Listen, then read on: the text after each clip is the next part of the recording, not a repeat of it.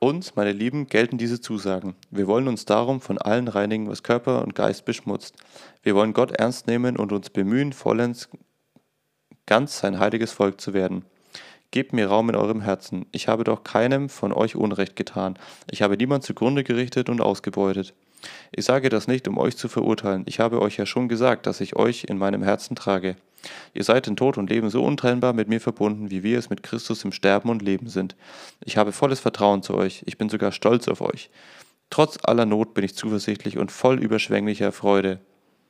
Auch als ich nach Mazedonien kam, fand ich keine Ruhe, von allen Seiten stürmte es auf mich ein, von außen Feinde, von innen Sorgen. Doch Gott, der die Niedergeschlagenen ermutigt, gab mir, gab mir durch die Ankunft von Titus neuen Mut. Es war aber nicht nur seine Ankunft, noch vielmehr bedeutete es für mich, dass ihr Titus so ermutigt habt.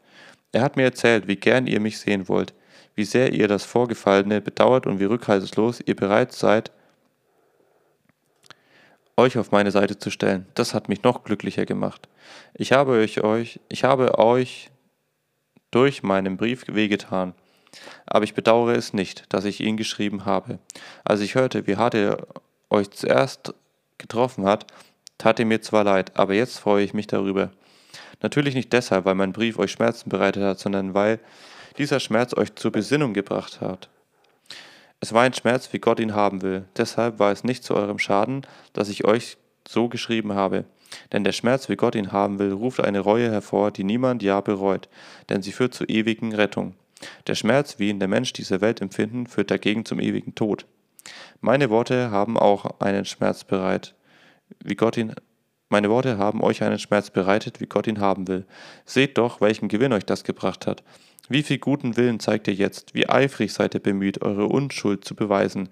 Der Unwille über den Schuldigen, die, Fru die Furcht vor meinem Zorn, die Sehnsucht nach meiner Gegenwart und der Eifer der Schuldigen zu bestrafen, das alles ist daraus erwachsen.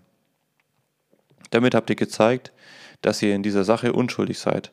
Es ging mir also bei meinem Brief nicht um den, der Unrecht getan hat, oder um mich, dem Unrecht geschehen ist. Ihr solltet Gelegenheit bekommen, vor Gott zu beweisen, dass ihr voll zu mir steht. So ist es geschehen, das hat mir wieder Mut gegeben. Aber noch viel mehr als es über diese Ermutigung, aber noch viel mehr als über diese Ermutigung habe ich mich gefreut über die Freude, mit der Titus von euch zurückkam. Er war ganz glücklich, weil ihr also so freundlich zu ihm gewesen seid. Ich hatte euch vor ihm gerühmt und ihr habt mich nicht enttäuscht. So wie ich euch gegenüber immer die Wahrheit gesagt habe, so hat sie nun auch das, was ich Titus gegenüber von euch gerühmt habe, als Wahrheit erwiesen. Jetzt liebt er euch noch mehr als zuvor. Er hat ja erlebt, wie ihr mit wie ihr ihn mit Angst und Bangen aufnahmt und wie bereitwillig ihr euch meinen Anordnungen gefügt habt. Ich bin froh, dass ich mich in allem auf euch verlassen kann.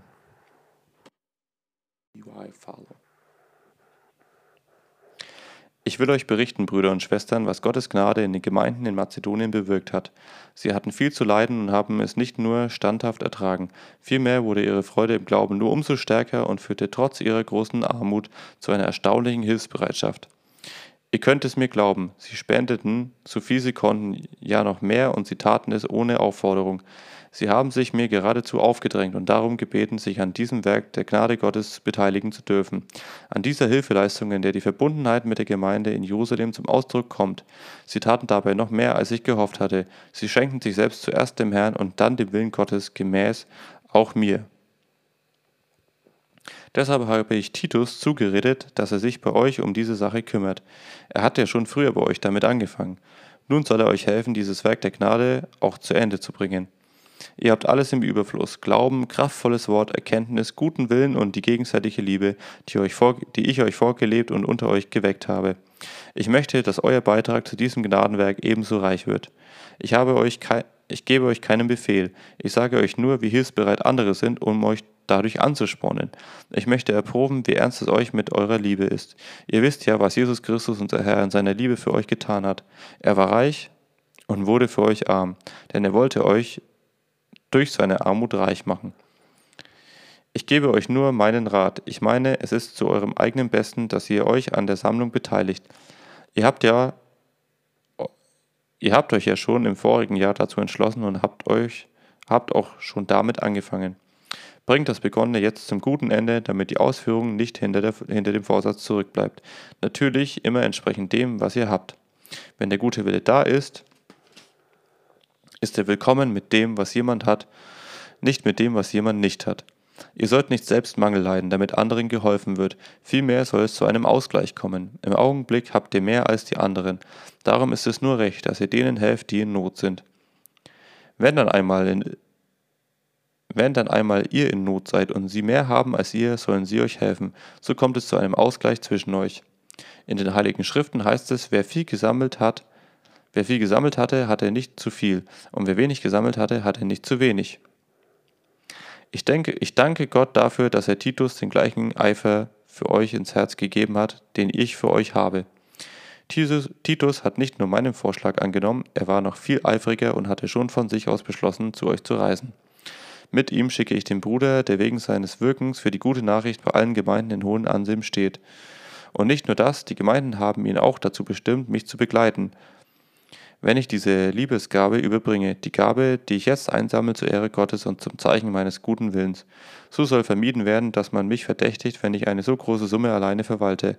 Es liegt mir daran, dass alles einwandfrei zugeht, nicht nur vor dem Herrn, sondern auch vor den Menschen. Ich schicke noch einen anderen Bruder mit.